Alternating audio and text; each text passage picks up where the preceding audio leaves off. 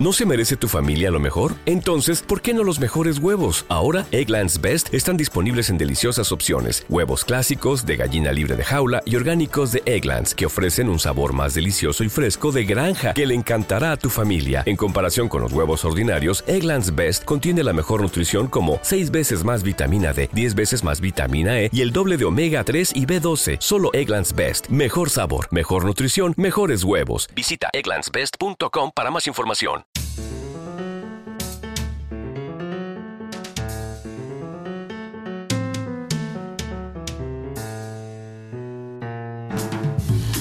En alto rendimiento estamos con Jesús Ramón licenciado y doctor en Ciencias de la Actividad Física y el Deporte por la Universidad de Valencia, máster en Dirección Estratégica de Entidades Deportivas, técnico de formación de las federaciones valenciana y manchega de pádel y es miembro del grupo de investigación de análisis de rendimiento deportivo y coaching de la Universidad de Valencia. Buenas tardes, Jesús. ¿Qué tal? Buenas tardes, Xavi, ¿cómo estás? Bien, bien, ¿y tú? Me alegro mucho de oírte y me alegro mucho de estar otra vez ahí contigo. Cuéntame. A ver, Jesús, ¿cuáles crees que son las causas del éxito del pádel? Bueno, pues al pádel se le atribuyen varias razones de cara a su éxito, ¿no? Eh, primero que el pádel es de los pocos deportes que sin tener un nivel de rendimiento alto, con un, nivel de rendimiento bajo, tú puedes disfrutar prácticamente desde la primera vez que juegas, ¿no? Lo cual hace que, que enganche a mucha gente en ese aspecto. También es, importante, bueno, pues que es un deporte social, porque juegan siempre eh, cuatro personas, y eso también ha sido uno de los factores al que se le atribuye el éxito, que ese aspecto social que no, que no tienen los deportes individuales, ¿no? Y luego, de cara a su propagación, pues hoy en día, teniendo en cuenta la crisis económica que hay, los aspectos de gestión y de rentabilidad, sin ninguna duda, también han influido un montón, ¿no? Construir una pista de pádel hoy en día es mucho más barato que construir otro tipo de instalaciones deportivas. Una pista de pádel hoy en día fabricada cuesta alrededor de 8.000, 9.000 euros, ¿no? Y se suele vender, pues bueno, pues alrededor de unos 12.000, 13.000 euros. Eh, ocupa poco espacio, con lo cual puedes tener, eh, puedes tener eh, eh, a cuatro personas jugando en, no mucho espacio. Y yo creo que muchos ayuntamientos han apostado pues precisamente por eso, por, porque la gente le gusta y porque desde el punto de vista de la gestión es más rentable que otro tipo de, instalaciones. ¿no? Jesús, lo más sintéticamente posible, toquemos un poquito de, historia. ¿Cómo llega este deporte a España? Y luego, ¿crees que puede tener este mismo éxito eh, en lo que sería el resto de Europa? Bueno, ¿cómo llega a España? Eh, este deporte lo se inventó en México en una pista que tenía Enrique de Corcuera y resulta que Alfonso de, siempre digo mal el apellido, no sé si es Hohenlohe, ¿vale? Cuando vino a España, pues eh, en Marbella se crearon las dos primeras pistas de pádel en un club que tenía el, el extenista Manuel Santana, ¿no? Que es un cargo directivo y así es como empieza a jugarse en España, ¿no? Al principio, al principio era un deporte eh, totalmente de, clases sociales muy altas, ¿no? Muy caro, ¿no? Y hoy en día yo creo que se ha ido haciendo muy accesible a, casi todas las clases, ¿no? O sea, la clase media puede jugar perfectamente, puesto que pues, hay pistas municipales en muchos sitios y, y, es, es, más fácil jugar, ¿no? Entonces, Sorprendentemente, yo creo que va a tener éxito en el, eh, bueno, ya, se están construyendo bastantes pistas en el resto de Europa. En Portugal ya hay ya se empieza a jugar una prueba del circuito profesional mundial, Portugal ya lleva tiempo ahí. También hay pistas, especialmente en Italia, donde también se juega, hay, una prueba, en, son los Internacional Italia. Se está construyendo también en Grecia, ya hay proyectos, en, Inglaterra hay unas 10, 12 pistas, en Francia también hay unas, hay más pistas, ahí habrá 30, 40, en Suecia hay 10 pistas. Entonces, el pádel eh, está en el resto de Europa como en España hace 25 años, ¿no? En general, ¿no?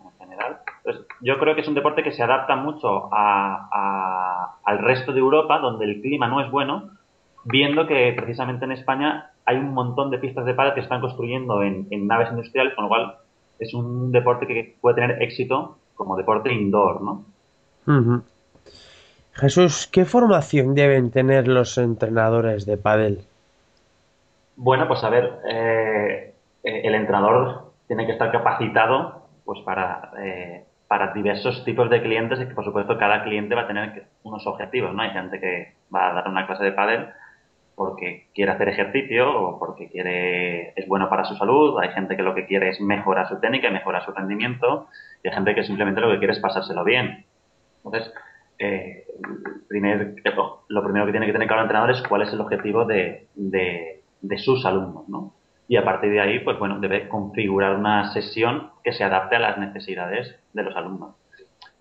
Hoy en día, por ejemplo, eh, lo, que, lo que enseñamos en las federaciones es eh, ya no solamente los contenidos que tienes que, que tienes que enseñar, sino también el cómo enseñarnos, ¿no? Es muy importante las características y los aspectos psicológicos del entrenador en la pista, ¿no? La capacidad de motivación. Un alumno motivado debe aprender siempre mucho más que uno menos motivado. Entonces, son, hay muchos aspectos que influyen de cara a dar una buena clase de padre, ¿no?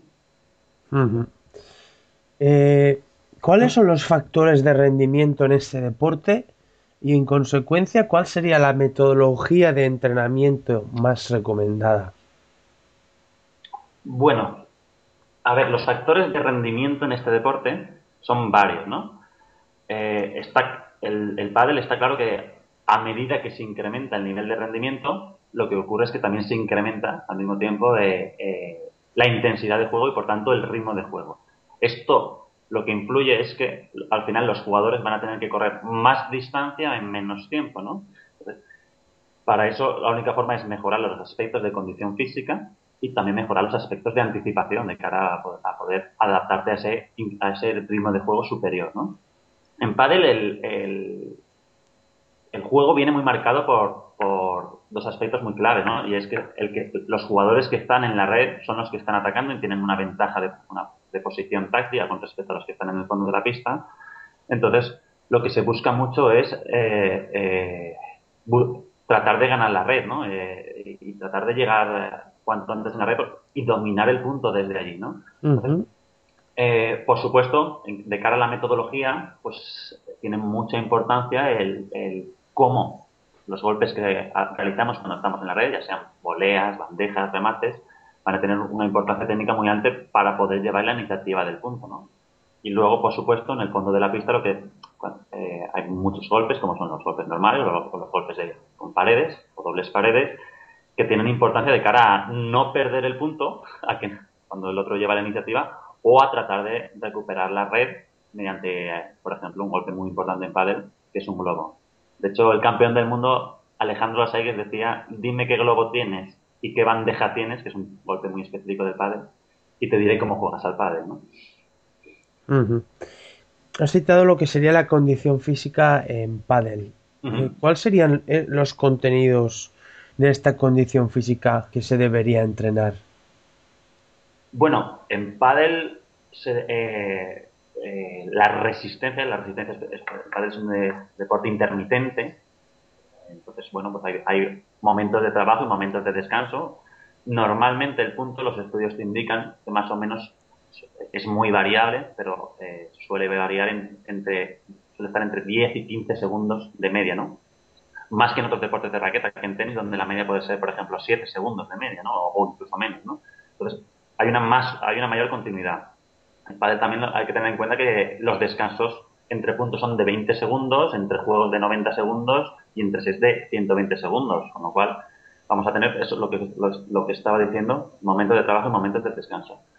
En los momentos de trabajo se ha visto que la, frecuencia cardíaca media de un jugador de pádel de competición suele estar en torno a los 150 y 160 pulsaciones dependiendo del nivel alto de rendimiento, ¿no? incluyendo los descansos. Entonces, Está claro que eh, lo que van a trabajar mucho, se va a trabajar una resistencia específica y por lo tanto, por ejemplo, entrenamientos de tipo fraccionado de cara a la resistencia o entrenamientos de tipo parley, los que momentos de alta intensidad y momentos de baja intensidad van a servir mucho de cara a trabajar resistencia en pádel. La fuerza, bueno, pues se trabaja se trabaja muy parecido a como se trabaja en tenis. En temporada se trabaja fuerza máxima, y luego ya a medida que se acerca, se acerca el periodo competitivo, pues bueno, se va especializando un poquito más la fuerza hacia fuerza explosiva y hacia gestos más específicos. ¿Con qué métodos deberíamos trabajar esta fuerza máxima? La fuerza máxima, bueno, pues eh, nosotros Se trabaja, ya te digo, muy parecido a como se trabaja en tenis. Normalmente los entrenadores lo que hacen a la hora de trabajar la fuerza máxima es combinar eh, métodos de hipertrofia y de coordinación intramuscular, ¿no? Con la hipertrofia lo que consiguen es aumentar el grosor de las fibras musculares y con eh, la coordinación intramuscular consiguen un mayor reclutamiento de estas, ¿no? Esto se suele trabajar en, pero se suele trabajar en pretemporada porque, bueno, como disminuye este trabajo, empeora la coordinación y empeora el trabajo técnico, entonces, pues, pues no es conveniente eh, trabajarlo ya cuando estamos en, el, la zona competitiva, salvo excepciones, ¿no? Pero, por lo que entiendo, lo trabajaríamos de manera aislada, ¿no? No integrada en lo que sería el mismo juego pádel. No, no, no, no. O sea, ellos, lo, ellos lo trabajan, pero lo trabajan a tres meses antes de, empezar la, competición. Ya una vez empieza la competición y empiezan que tienen que competir todas las semanas, ya no es normal que trabajen eh, eh, eh, fuerza máxima, salvo que se meta algún macrociclo, pues bueno, ahí resulta que hay una temporada de descanso a mitad de año, pues de repente tienen un mes de descanso, pues los, los tenistas sí te meten ahí a lo mejor de repente una semana, ¿no? tienen un mes y medio de descanso, ¿no? Pero no es normal, en el caso de los jugadores de pádel. Muy bien. ¿Y qué métodos para desarrollar la fuerza explosiva recomiendas? Bueno, pues para desarrollar la fuerza explosiva se trabajan varios, ¿no? Por ejemplo, de cara a la fuerza explosiva de brazos se trabaja mucho lo que son los multilanzamientos diversos tipos. Y la fuerza explosiva de piernas se trabaja mucho lo que son los diferentes tipos de multisaltos verticales, horizontales, eh, y, este tipo, ¿no? Luego, eh, también hay, hay, un trabajo eh, en gimnasio, ¿no? Que digo yo, hay un trabajo con, pesas, ¿no? Donde la forma de trabajar la fuerza explosiva es, bueno, pues cuando trabajamos miembros superiores al 30-40% de intensidad máxima de un, de un RM, ¿no? Y cuando trabajamos unos piernas a 50-60%, por supuesto, siempre para trabajar la velocidad hay que trabajar con velocidad, ¿no? A máxima, a máxima velocidad posible, ¿no? A medida que nos acercamos a, la competición, estos movimientos se pueden hacer más específicos. Hay gente que trabaja la fuerza explosiva ya en pista, pues bueno, haciendo, haciendo con gomas elásticas en la pala y haciendo gestos más específicos del padre, ¿no? Como puede hacer un remate o, cualquier otro tipo de golpe, En relación ya a las tareas más tácticas, ¿Cómo deberíamos realizar este diseño de tareas? ¿Qué aspectos clave hay en su concreción y en su puesta en práctica? Hay muchos aspectos tácticos claves en PADE, ¿no? lo primero, eh, un aspecto determinante, como ya decía antes, es eh, poder estar en la red, ¿no? Pero luego, eh, y de hecho en la metodología, la metodología de enseñanza debe combinarse el trabajo técnico con el trabajo táctico. debe combinarse la metodología analítica para para la parte técnica y la metodología comprensiva para trabajar la, parte táctica. Pues normalmente en las clases de pádel tú debes de, trabajar siempre los dos aspectos, ¿no? Entonces, a la hora de trabajar los aspectos tácticos en una clase de pádel, la mayoría de los entrenadores lo que hacen es trabajan situaciones de juego determinadas, ¿no? O, aspectos de juego determinados. La comunicación, por ejemplo, es un aspecto eh, que no se le da mucha importancia, pero es terriblemente importante en pádel. Eh, saber cómo están colocados nuestros rivales, yo decirle a mi compañero eh, cuando nos han ganado la red si eh, tengo algún rival en la red o no tengo algún rival en la red, comunicarnos en bolas que se quedan en la zona intermedia quién va de los dos, ¿no? los aspectos de comunicación son muy importantes. La posición en pista es un aspecto táctico fundamental. De hecho, el jugador número uno del mundo, Juan Martín Díaz, dice que lo que más cuesta de aprender es la posición en pista. Eh, eso se trabaja ya desde el principio, pues bueno, eh, eh, hay una especie de balance lateral, que la gente le llama el, parabrisas, ¿no? Los jugadores deben ir basculando de un lado a otro de la pista en función de dónde está la pelota en el, campo contrario. Y, luego también hay que jugar con la distancia a la que estamos de la red, ¿no? Que está en función, pues bueno, pues del tipo de bola que juguemos y de nuestras características un poco antropométricas, ¿no? Un jugador alto y con una gran envergadura pues puede jugar un poquito más lejos de la red para así, aunque le tiren un globo, poder, poder seguir defendiéndola, ¿no? Eh, Jesús, ya para terminar, ¿qué consejos darías a tus colegas profesionales del mundo del pádel? Bueno, consejos. A ver, eh, yo siempre he dicho que no soy nadie para dar consejos ¿no? a nadie, pero bueno, es eh, la clave para, para, ser bueno en una, en, yo creo que en una profesión es seguir siempre motivado y para seguir motivado hay que no cansarse nunca de aprender, ¿no? Oye, pues si quieres, tratar siempre de aprender más de lo que salga. Si eres un entrenador, pues tratar de ver qué es lo que hay, las nuevas tecnologías que están aplicando para la enseñanza, los nuevos artículos que salen publicados sobre las características de este deporte, los nuevos artículos sobre las nuevas metodologías, nuevos ejercicios. Son cosas que mejorarán la formación de, los, del entrenador, mejorarán su motivación y, al final te hacen un mejor profesional. Pues Jesús, eh, muchas gracias en nombre de todo el equipo de alto rendimiento por haber estado esta tarde conversando con nosotros sobre este tema tan interesante como es el padre. Oye, muchísimas gracias a vosotros, Xavi. Ha sido un placer estar con vosotros y un fuerte abrazo de verdad. Un abrazo.